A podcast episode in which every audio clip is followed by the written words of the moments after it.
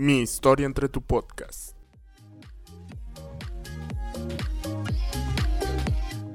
Karen de Shams.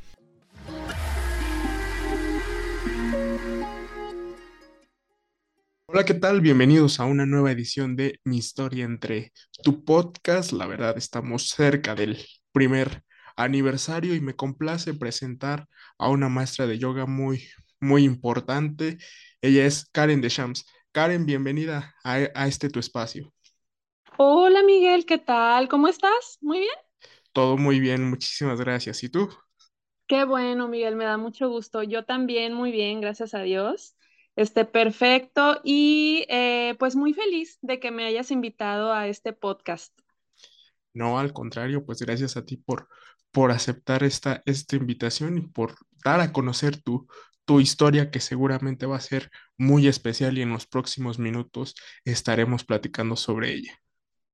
Claro que sí, Miguel, muchas gracias y pues yo encantada. Yo todo lo que tenga que ver con yoga, con mi historia de por qué me gusta el yoga, todo eso, pues encantada de platicarlo.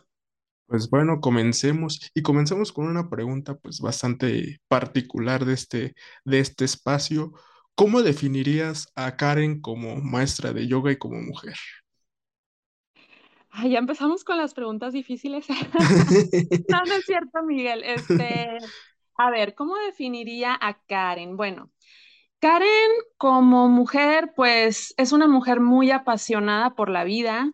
Es una mujer que siempre ve eh, cada instante, cada detalle de la vida eh, como algo hermoso. Yo la verdad es que veo la vida con unos ojos eh, llenos de felicidad. Así te puedo decir que yo la veo. Em, el yoga ha tenido mucho que ver con esta manera de ver la vida y es precisamente eh, pues también lo que caracteriza a la Karen como maestra de yoga. A mí me gusta mucho transmitirle a mis alumnos esa manera muy, em, pues muy especial de ver la vida. Em, ¿Cómo veo yo la vida? Yo trato de disfrutar al máximo el momento presente. Yo trato de estar, pues generalmente en el aquí y el ahora. Eso es algo que el yoga me ha ayudado muchísimo y es algo que a mí me gusta mucho transmitirle a mis alumnos en cada clase. De hecho, tú tomaste clases mías online, este, y pues me imagino que te diste cuenta que, que a mí me gusta mucho transmitirles un poquito de, de esa manera de ver la vida. Este, ¿De qué tratan de ver la vida? Pues un poquito más ligera, no tan cargada, no tan llena de preocupaciones, no tan llena de pensamientos por lo que ya pasó, por lo que va a pasar, sino que traten de disfrutar un poquito más el presente. Como te digo, es un poquito pues de lo que a mí el yoga me ha enseñado a lo largo de la vida. Ya por aquí en este podcast me encantaría pues irte platicando un poquito más de, de por qué yo empecé el yoga y todo eso. Pero pues básicamente es lo que te puedo decir que, describe a la Karen tanto como maestra eh, como mujer también. Esto, esto que dices del aquí y el ahora me, me llamó mucho la atención. Y hablando sobre esto, pues vamos a, retroceder algunos, algunos años en el aquí y en el ahora de cuando empezaste en el yoga. ¿Cómo empiezas en el yoga?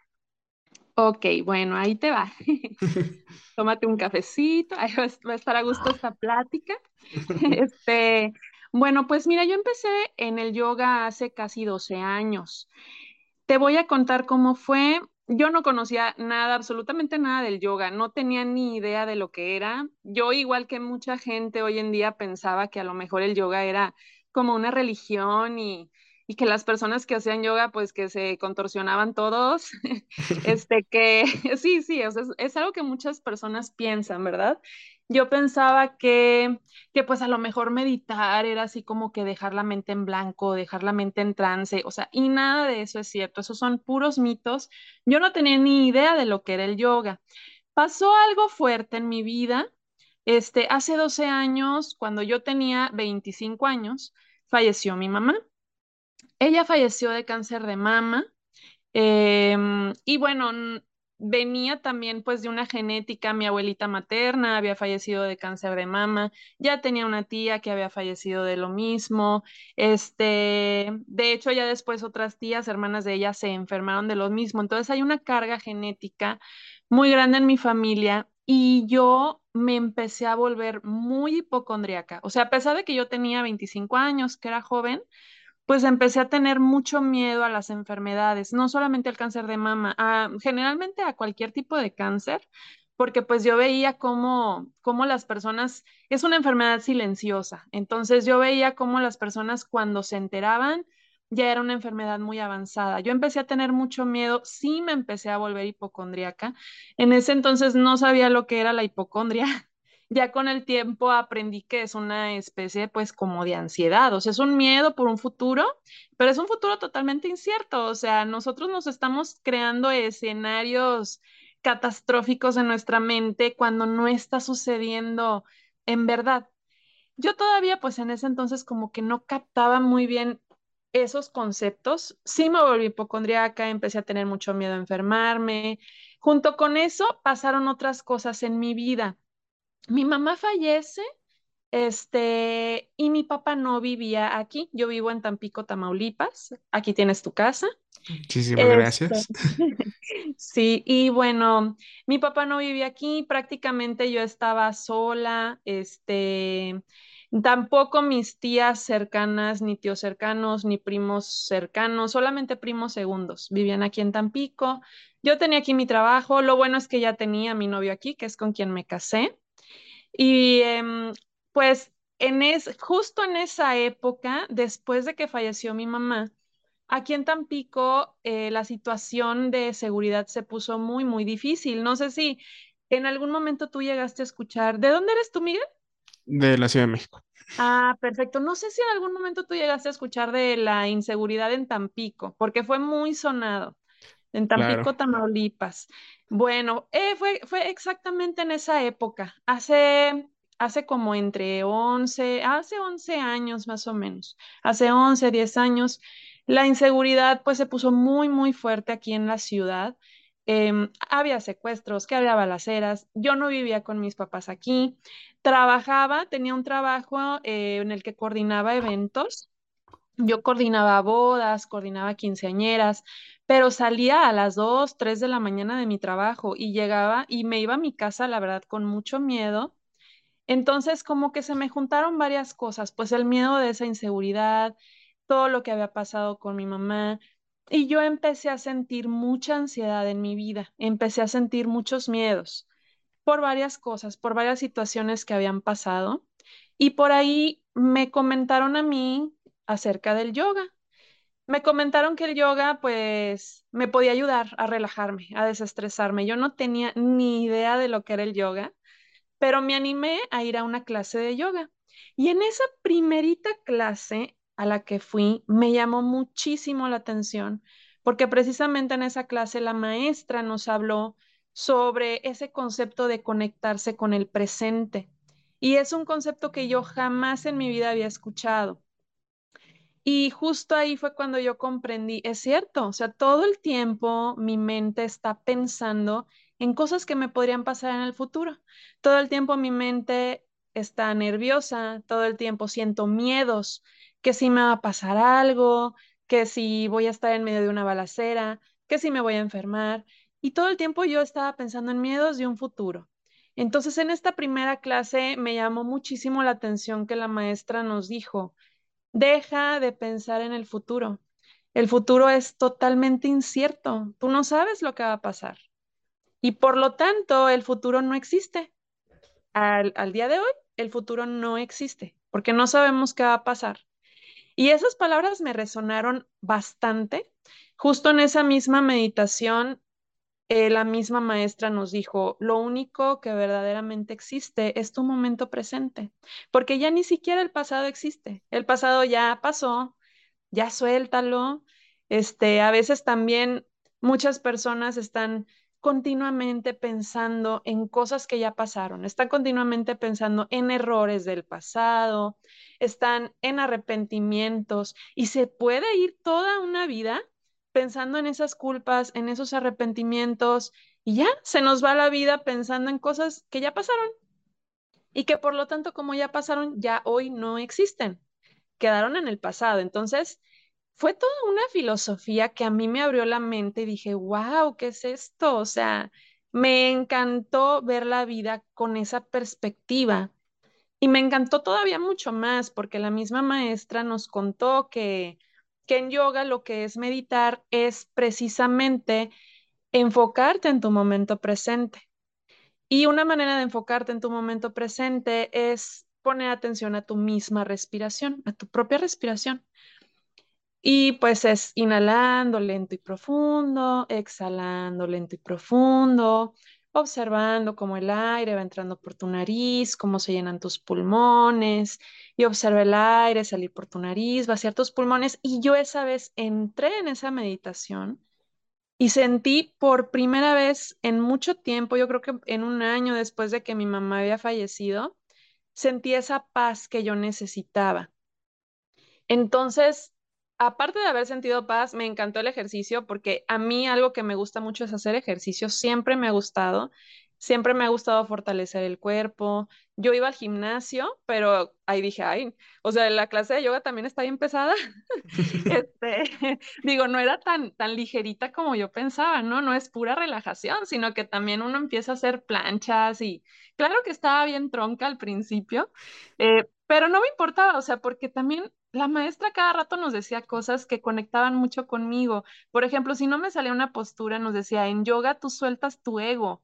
Entonces no te va a importar lo que piensen los demás y no vas a juzgar ni siquiera a los demás. En tu misma clase, ni los demás te juzgan, ni tú juzgas. O sea, es tu práctica muy personal en donde tú te conectas con tu propio cuerpo y sin importar cómo te salga la postura, tú la vas a contemplar, tú la vas a disfrutar, es tu proceso, no compites contra nadie más. Todo eso yo dije, wow, o sea, yo de aquí soy.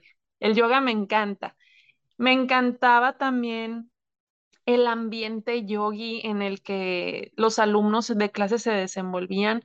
Hoy que soy maestra me doy cuenta que pues ya cuando todos llegan a su clase de yoga bien felices, como que sabemos esa filosofía en, la que todo es puro amor, en la que nadie juzga, en la que no hay egos de por medio, en la que todos respetan a su cuerpo. Y es la verdad una comunidad súper bonita que yo en ese entonces comencé a, conocer y de la cual me empecé a enamorar. Esa fue la primera vez que yo conocí el yoga. Este, em, ya después, pues pasaron más cosas en mi vida. Yo me contracturé la espalda por una escoliosis que tengo. Me prohibieron hacer ejercicio por un año. Yo dejé el yoga y dejé cualquier ejercicio. Pero cuando regresé a hacer ejercicio, me dolía mucho la espalda. Si hacía spinning me dolía, si corría me dolía. Ya había pasado un año y me dolía la espalda. Y ahí fue cuando yo dije, voy a retomar el yoga, el yoga me encantaba. Lo retomé y no me dolía hacer yoga, al contrario, yo sentía súper rico hacer yoga porque me estiraba la espalda hacia todos lados y después de seis meses, ahí fue cuando ya me, me súper conecté con el yoga. Empecé a hacer yoga diario y, y después de seis meses de hacer yoga diario sin parar, ya podía yo hacer cualquier otro ejercicio. Ya podía correr, ya podía hacer spinning, ya podía hacer cualquier cosa y me di cuenta de que aparte de todo lo que a mí el yoga me había ayudado mental y emocionalmente, también me había ayudado físicamente y eso para mí fue lo máximo y terminé por enamorarme de esta disciplina. Y pues así fue mi historia. ¿Cómo, cómo es esta, esta transición o digamos esta motivación de, de, que primero haces, haces yoga y empiezas a descubrir que, que hay que empezar a dejar las cosas que, que no hay que pensar en, en cosas que, que no. Y después viene esta, esta parte que tú, que tú comentas, que dejas este, un tiempo en la actividad física, regresas, pero ¿qué, qué fue lo que, lo que viste dentro del yoga, lo que viste dentro de, de la actividad antes y después, o sea, en las dos etapas que, que tuviste? Sí, pues mira, la primera vez que yo empecé a hacer yoga, realmente lo hacía por mi bienestar mental y emocional y me servía muchísimo. Era mi momento de paz. De hecho, era mi, mi, felicidad del día. Se cuenta, mi momento más feliz del día era cuando yo iba a yoga, porque era el momento en, el que yo me calmaba. Y te comento, aparte de hacer yoga, hacía otros ejercicios, aparte hacía, iba a clases de zumba. Y aparte, bueno, aquí en Tampico hay playa, entonces todos los fines me iba a correr 10 kilómetros a la playa, o sea, sí hacía mucho ejercicio, pero cuando yo me contracturé la espalda, incluso me prohibieron hacer yoga porque era una contractura muy, muy fuerte. Este, yo no podía ni caminar cuando me pasó. Me tuvieron que llevar cargada al hospital, a urgencias. No podía caminar, estaba muy fuerte, era una contractura en toda la espalda y por obvias razones no podía hacer ningún ejercicio, ni siquiera yoga. Sin embargo, yo ya, como ya había probado lo que es el yoga, pues ya tenía muy arraigado este, pues esta perspectiva de vida, estos aprendizajes. Yo quería aprender más y aún en esa etapa en la que yo dejé de hacer yoga físicamente porque lo extrañaba mucho también como un ejercicio físico, en esa etapa yo seguí leyendo acerca del yoga. Este, seguí leyendo acerca de la espiritualidad. Me acuerdo que mi primer libro que, que leí sobre ese tema se llama El poder de la hora de Eckhart Soil se llama. Este, y a mí me encantó ese libro, me hizo también ver la, vida con, otros ojos. Em, y pues ya físicamente no lo podía hacer, pero sí seguí estudiando acerca de la filosofía del yoga. La segunda vez que yo lo retomé, ya me enfocaba yo mucho en hacer los ejercicios de manera que no lastimaran mi espalda pero ya habían pasado seis meses en reposo. Entonces, de hecho, cuando yo regresé al yoga por segunda vez, la espalda ya no me dolía, pero yo intentaba hacer otros tipos de ejercicio y solo por intentar hacer otros tipos de ejercicio ya, ya sentía el dolor. Entonces ahí fue cuando dije, pues voy a hacer puro yoga, que es lo único que no me duele. Y ahí fue cuando ya me volví, la verdad, en esos seis meses en que hice puro yoga, eh, ahí fue también un cambio físico en cuanto a, en cuanto a las posturas de yoga, que yo empecé a ver muy, muy cañón ya el avance. Por ejemplo, las primeras veces que yo hacía yoga, antes de esto, a mí no me salían los chaturangas, que, eran, que son como lagartijas con los codos pegaditos al cuerpo, no me salían, yo me iba hasta el piso porque pues no tenía la fuerza en los brazos, no me salía el arco, no me salía una postura que se llama sirena, en donde la verdad sí se necesita mucha flexibilidad, no me salía nada de eso, o sea, te digo que yo sí estaba bien tronca.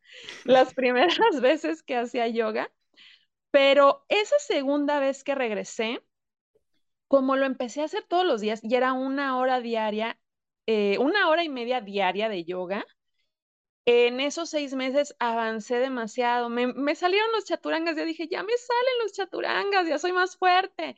Y no nada más eso, que empecé a ver yo un cambio físico, empecé a ver un cambio en mi cuerpo, se me empezaron a ver los brazos más marcados, se me empezó a marcar el abdomen. En ese entonces, pues yo todavía no me embarazaba, y, la verdad es que sí, o sea, sí, mi cuerpo empezó a cambiar también. No era mi finalidad, porque mi finalidad era encontrar esa paz mental, encontrar esa meditación, este, era poder ayudar a mi espalda, a las contracturas que yo tenía, pero ahora sí que como un efecto secundario, sin querer, físicamente me ayudó a marcarme más, este, y a tener todavía un cuerpo con eh, con más definición y con más este, condición, incluso, porque ya aguantaba yo mucho más las posturas, ya me sentía mucho más fuerte.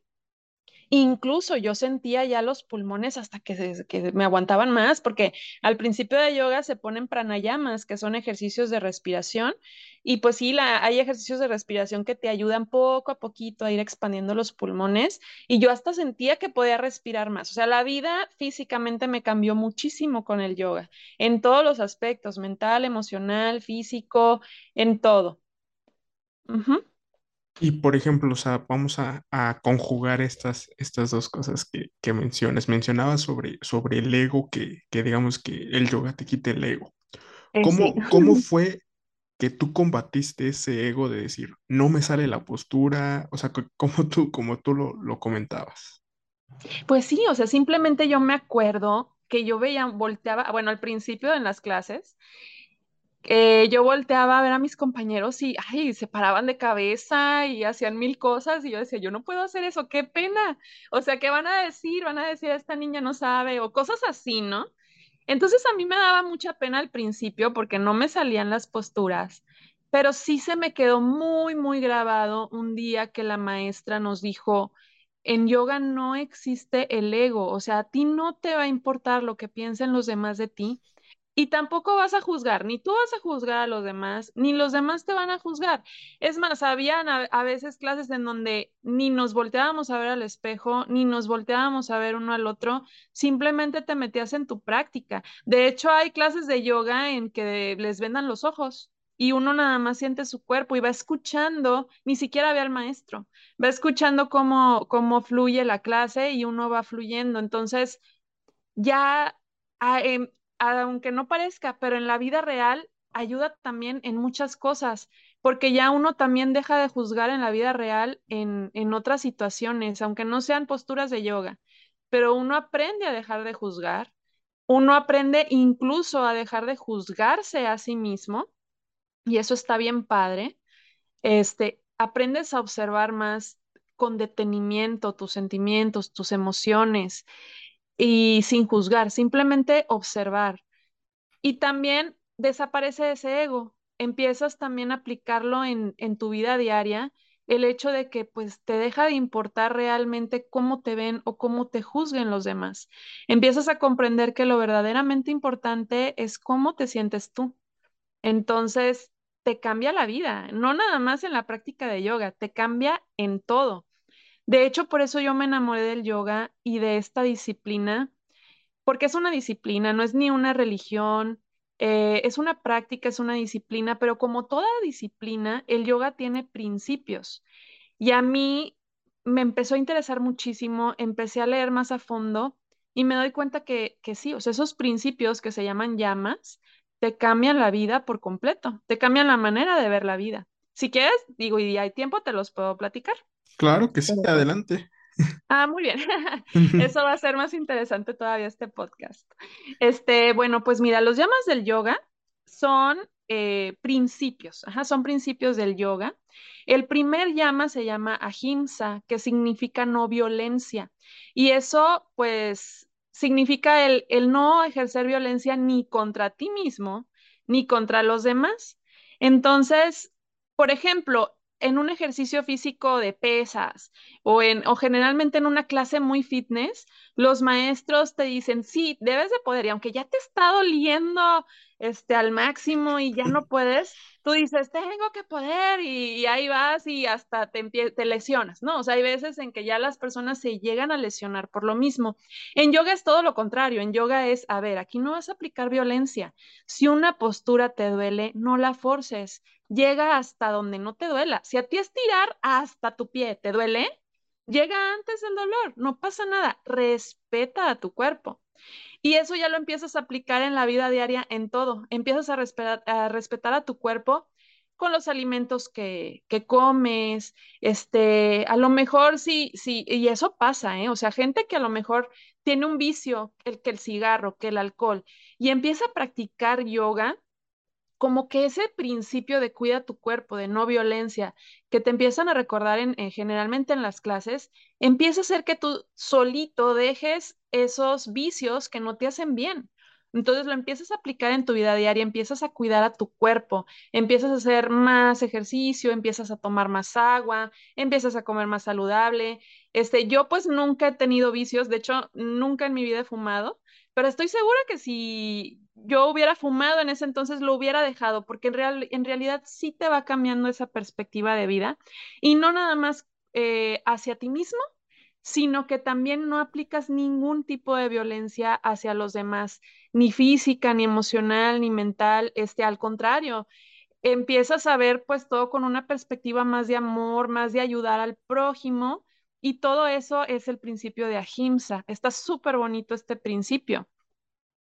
El segundo llama del yoga eh, se llama Satya, que significa honestidad.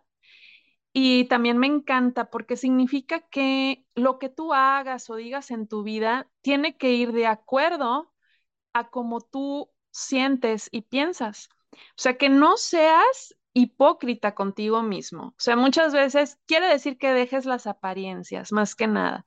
Y viene con esto mismo de que, eh, pues con esto de que sueltes lo que los demás, ese miedo de lo que los demás vayan a pensar de ti y que seas auténtico y que seas tú mismo y que pierdas ese miedo de realmente mostrarte como eres. Y el yoga te dice que si tú aplicas el principio de sadhya, que es honestidad contigo mismo, va a haber bienestar en tu vida, en tu cuerpo, en tu mente. El principio de Astella significa no robar, pero no solamente no robar posesiones, este, eh, eh, materiales, sino que también significa no robar energía a otros, no robar felicidad a otros. Este principio nos habla mucho de la envidia, que muchas veces cuando, cuando una, el principio te dice que cuando tú envidias algo, es porque algo te hace falta a ti. Eh, y no aceptas que te haga falta eso. O sea, tú quieres tener lo que el otro tiene, entonces tratas de robarle. A veces es la misma felicidad. O sea, cuando ves a una persona que es muy feliz y tú no te sientes feliz, tratas de sabotearle la felicidad a esa persona. Y ese es el principio de Astella, porque le estás robando su felicidad. Entonces, cualquier acción que tú hagas en que le robes algo a alguien, incluso cuando le robas energía a otras personas, por meterlos en problemas o por críticas, ahí estás violando ese principio de Astella. Y el mismo principio de Astella te dice que aceptes lo que tú tienes, que no te compares con los demás, que aceptes tu propio proceso, este, y, que seas feliz. Eso es otra cosa, que seas feliz con lo que tienes aquí y ahora, tal cual y como es. O sea, a lo mejor en un futuro tú vas a lograr eso que tú quieres lograr, pero si no lo has logrado hoy, y si tu vida hoy no es perfecta, veas la perfección en esas imperfecciones. Está bien padre este principio. Entonces, sí te cambia la perspectiva, sí empiezas a, a ver tu vida más desde el agradecimiento, eh, más que desde el criticar o, desde pues el pensar en lo que no tienes. Como quien dice el ver el vaso más lleno que vacío. Como, como dice por ahí el dicho. Este, ese es el principio de Astella. O sea, te dice muchas, muchas cosas muy padres que nos hace aceptar y valorar todo lo que tenemos, agradecerlo tal cual es e incluso agradecer esas imperfecciones y no tratar de robar a nadie más eso que a ti, que tú sientes que te falta. Eh, el cuarto principio o llama del yoga se llama Brahmacharya que significa no desperdiciar la energía. Entonces, pues sí, porque muchas veces se nos va energía eh, en pensamientos que no debemos de tener, en cargas del pasado, en miedos del futuro. Entonces, ¿para qué estás desperdiciando tu energía pensando cosas que no te hace bien pensar y que ni siquiera son ciertas porque no han sucedido? Va un poquito también con esta idea de soltar lo que no necesitas, no desperdicies tu energía.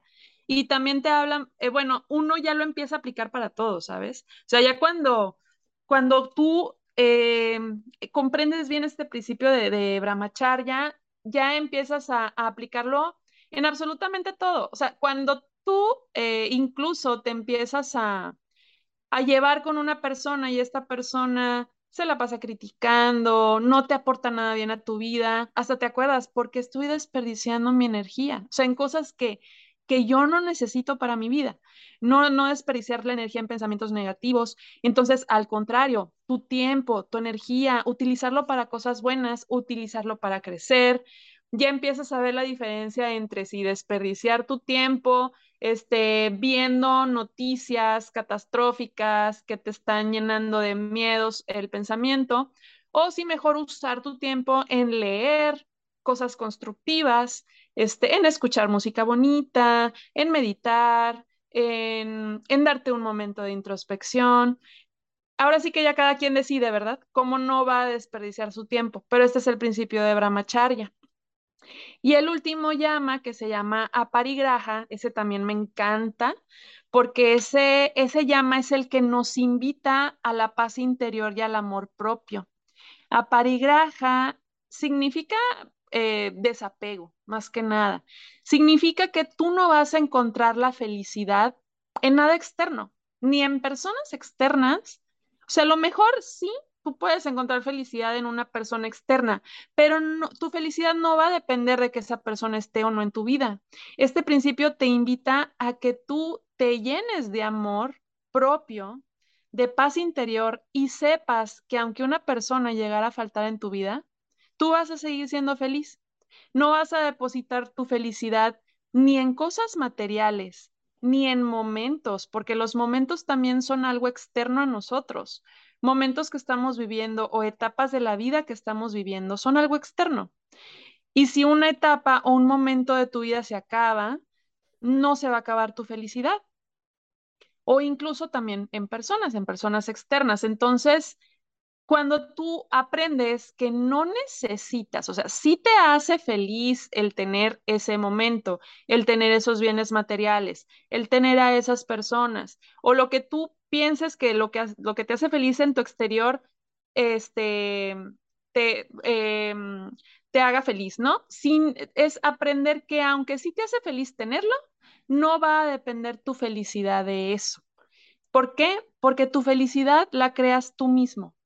Entonces, así se vayan las personas que se vayan de tu vida. A mí este principio, la verdad es que sí me pegó mucho porque yo sí luchaba con un duelo de haber dejado ir a mi mamá, sí la extrañaba, sí en su momento pensé, yo sin mi mamá, pues ya no voy a ser igual de feliz, porque una mamá es la persona que más te apoya, que más incondicionalmente te quiere en la vida y ya ninguna otra persona me va a querer así. O sea, yo decía eso, ¿no? Entonces este principio sí me pegó mucho porque decía, es cierto, o sea, ni siquiera necesitaba de mi mamá para yo poder ser feliz, porque la, o la única felicidad real yo, yo misma me la creo, para mí misma, yo me la regalo y yo tengo el suficiente amor propio. Y eso es algo que también te va enseñando el yoga, a conectar con tu interior, a saber que la paz no la encuentras en algo externo, la paz la encuentras en tu interior.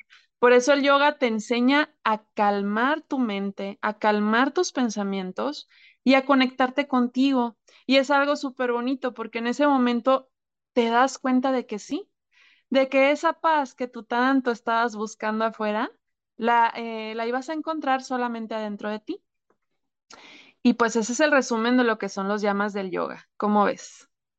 Oye, pues la verdad, este, yo creo que no fui el único o no he sido el único que, que le has explicado los, los llamas y se pone a pensar cosas y empieza a identificar cosas Sí. dentro de, de su vida que dices, o sea, sí, sí pasa, o sea, realmente sí, sí, sí está pasando y creo que no sé si, si coincidas de que esto ha de ser como que la conexión, como lo bien mencionabas, junto con la práctica. Exacto. Todo, el, por eso dicen que el yoga es encontrar, eh, bueno, la finalidad del yoga es encontrar un bienestar en todo, en cuerpo, en mente y en espíritu. O sea, es un bienestar integral. El yoga sí te ayuda físicamente muchísimo. Hay personas que llegan a los 90 años enteritas y que parecen chavitos porque toda su vida, sí, lo he visto, este, porque toda su vida han practicado yoga y haciendo yoga todos los días, pues sí, eh, claro que el cuerpo está más flexible, está más fuerte, los huesos son más fuertes. El yoga te ayuda a la circulación de la sangre, te oxigena el cuerpo y, la, y el oxigenar el cuerpo, pues claro que te llena de vida, te llena de salud. Entonces, sí, físicamente es un súper buen ejercicio porque no nada más es para estar fit, es un ejercicio que, que te ayuda a estar saludable realmente por dentro. Y es un ejercicio que aparte te ayuda a encontrar esa paz mental, esa relajación que es tan importante. De hecho, acabo de dar una plática sobre, sobre la relajación y los efectos que la relajación tiene. Este, y te ayuda a encontrar también pues ese, ese bienestar del alma, ese bienestar emocional, ese bienestar espiritual. Está muy, muy padre. Y yo por eso me enamoré del yoga y por eso a la larga decidí ser maestra y poder enseñar, no solo quedármelo yo, ¿sabes? O sea, a mí me cambió la vida, me cambió la perspectiva de vida, me hizo más feliz, pero ya no nada más me lo quise quedar yo, yo lo quise compartir con el mundo. Tiene apenas un añito que me gradué de maestra, este, pero ya estoy dando en tres salones clase, ya a partir de septiembre doy en un cuarto salón, ya tengo por ahí, digo, es- está chiquita todavía mi página de Instagram, pero bueno, si gustan seguirme, se llama Yoga con Karen. Y ahí a veces pues subo frases, subo a veces fotos, pensamientos, este, fotos de posturas y todo eso, pero también algo que me ha enseñado el yoga es que todo es un proceso, ¿eh? Y que no hay que tener prisa por lograr nada, que cada quien tiene su propio camino, cada quien recorre su propio proceso, incluso puedes retroceder en el camino y no pasa nada, todos son aprendizajes. Este, tampoco, yo no creas que me comparo con ni con otras maestras, ni con influencers, o sea, yo respeto mi camino, mi vida, mi paginita chiquita con 850 seguidores, este, y soy muy feliz así, respeto eh, el camino que llevo recorrido y, y, sí me apasiona poder transmitirle a mis alumnos poco a poquito un poquito de, de esta disciplina, de esta enseñanza. De hecho, mis clases tienen títulos porque en cada clase a mí me gusta platicarles un poquito más a fondo de esta filosofía del yoga. Y hablando de todo, de toda esta, de este tema de, de que empezaste a, adentrarte más en el yoga, empezaste a investigar más, ¿en qué momento viene este, este cambio de decir, quiero ser maestra, quiero lo que yo estoy aprendiendo, quiero este, inculcarlo en, en nuevas generaciones, en, en personas que lo necesiten? Ah, bueno, ahí te va. Este, eso, eso es una historia muy interesante porque yo desde hace mucho quería ser maestra de yoga, pero sinceramente no tenía la confianza suficiente, o sea, yo no me sentía tan capaz de ser maestra de yoga porque yo veía a mis maestras y decía, ay, yo me cuatrapearía entre izquierda, sí, en serio, o sea, yo decía, entre izquierda, derecha, arriba, abajo, enfrente, atrás, o sea, este, inhala aquí, exhala acá, postura tal. Yo decía, ay, no, son muchas posturas, ha de estar súper difícil ser maestra de yoga. Me encanta como, como disciplina, me encanta para mi vida, pero yo no creo capaz de ser maestra. Entonces, me acuerdo que eso sí, a, todas mis amigas, o sea, ya, ya, yo creo que hasta me soñaban con esto del yoga, porque a pesar de yo pensar que nunca iba a ser maestra, o sea, porque yo pensaba eso, sí le platicaba a, a mis amigas más que nada, o sea, a mis amigas cercanas, a mi familia, mucho de esta filosofía del yoga, de cómo había cambiado mi perspectiva de vida, de cómo el yoga me había ayudado a perder mis miedos que yo tenía, este, de cómo me había ayudado a perder esta ansiedad. Entonces sí sabía que yo lo quería transmitir al mundo. Muchas veces, a pesar de también yo creer que nunca iba a ser maestra, yo subía a Facebook, pues a veces frases, comentarios o cosas del yoga, porque a mí siempre me apasionó. Sin embargo, hace como unos tres años, este, yo fui a, a la playa a correr con una amiga y nos agarró la lluvia súper fuerte. Entonces nos metimos a un gimnasio y ahí en el techito del gimnasio me dijo ella, oye, pues tú que llevas tanto tiempo haciendo yoga, ponme una clase. Y le dije, yo no sé, yo no sé dar clases de yoga, ¿cómo crees? Y me dijo, bueno, inténtalo. Eh, o sea, inténtalo, tú ponme una clase ahí con lo que sabes, ya te has de saber más o menos posturas y todo. Y yo, bueno, pues ahí me, senté con ella y la puse a meditar, ya sabes, inhala, exhala, todo, o sea, todo tal cual, así como a mí me nacía le empecé a poner posturas, le empecé a guiar.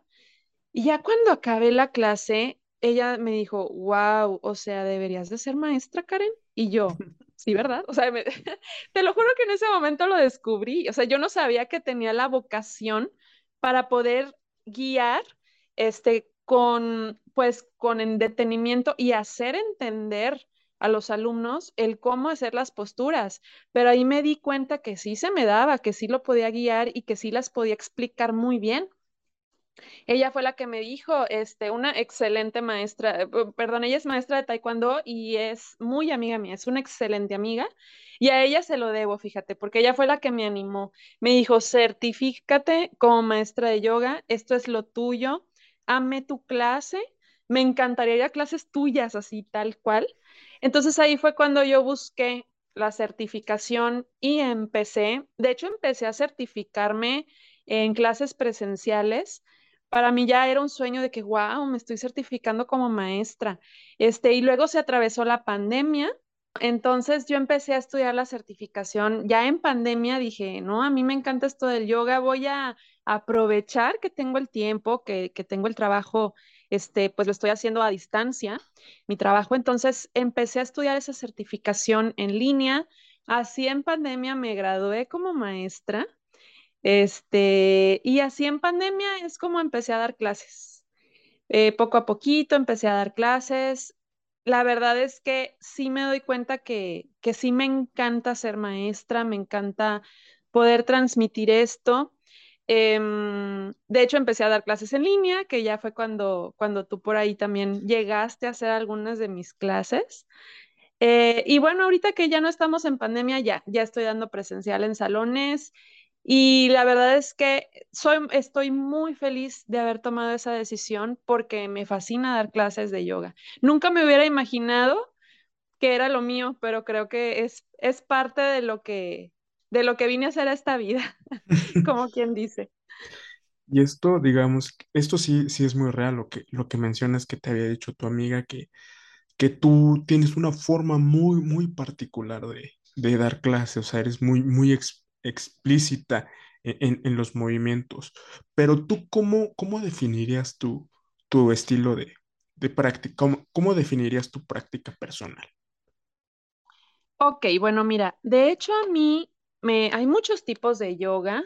Este, el estilo que yo doy se llama vinyasa.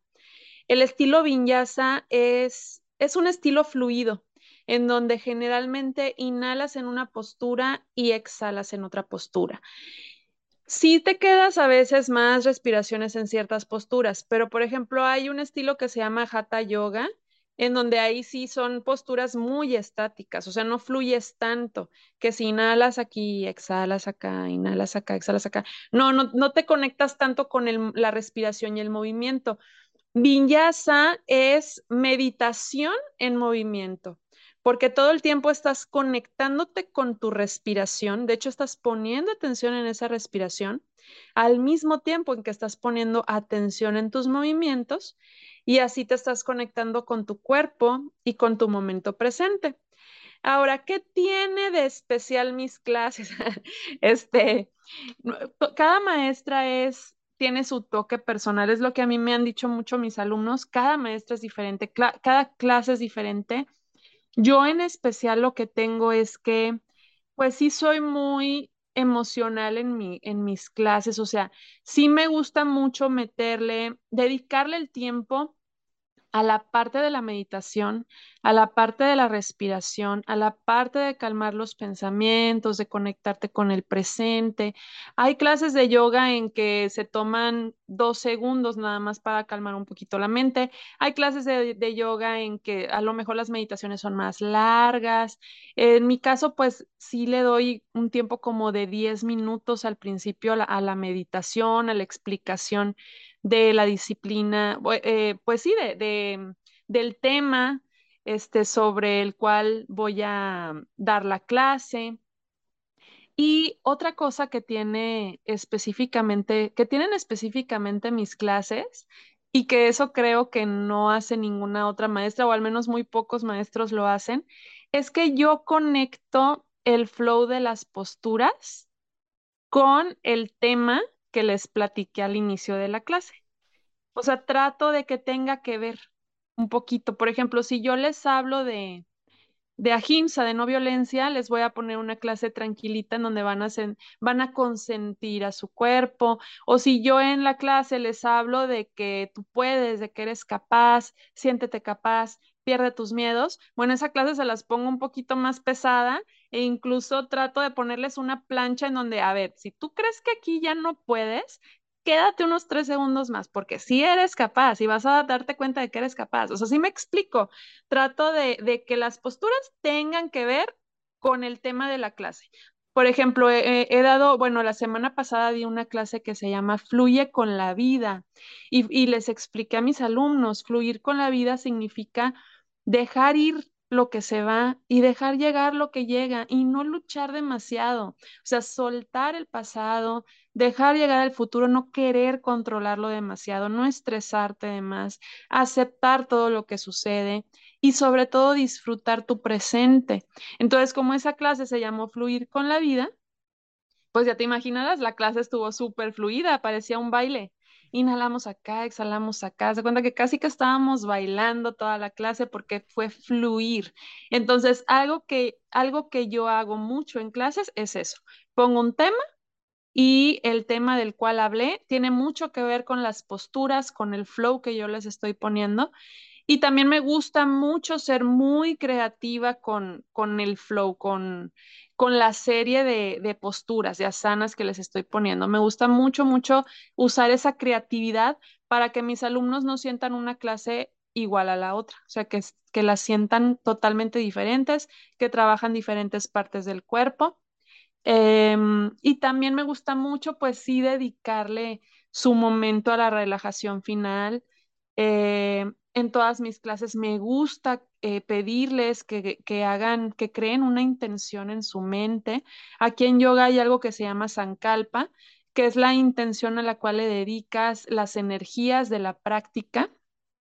Y pues sí me gusta en cada clase pedirles que piensen en esa intención, este, al final, al, al, inicio y al final de la clase, que recuerden su intención, que la lleven con ellos. Como te digo, sí uso mucho también la parte emocional en mi práctica. Em, de hecho, algo que también me, me, faltó decirte es que como a mí me gusta mucho el yoga, no, no solo como ejercicio físico, sino también como pues una medicina emocional, por así decir. Eh, yo también estudié en línea una maestría emocional. Tiene mucho que ver con los chakras, con los chakras, con mover las energías que se quedan guardadas en, en esos centros energéticos. Este, y por eso, pues sí me gusta mucho también hablar de las emociones, de la ansiedad, de los miedos, de que te conectes con tu presente, de que sueltes las culpas, incluso soltar los enojos, soltar la tristeza todo eso, también me gusta mucho, este, pues hablar de esos temas y emplearlos en mis clases. Y, por ejemplo, ¿cómo, cómo empiezas a, a, heredar el yoga si, si en algún momento lo, lo empezaste a, a heredar, que, que, que, tus hijos empezaron a, a interesar en, en esta actividad? Como, bueno, de hecho yo ya en, en, desde ahorita, yo tengo una hija, una hija que tiene seis años y yo ya desde ahorita pues sí le hablo eh, a, su, a su nivel, ¿verdad? O sea, como ella me podría comprender, sí le hablo ya pues mucho de esta perspectiva de vida.